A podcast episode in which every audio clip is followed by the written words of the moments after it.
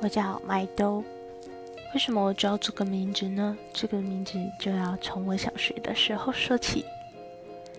我呢，那时候跟我哥哥一起坐在电视前面，然后电视播着一部卡通，叫做《麦兜的故事》。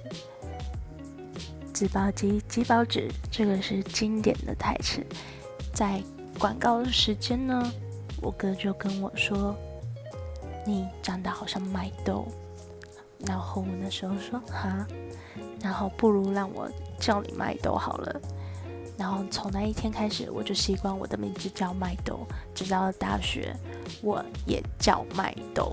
所以过没久多久，我的朋友都叫我麦兜，就忘了我本名是什么了。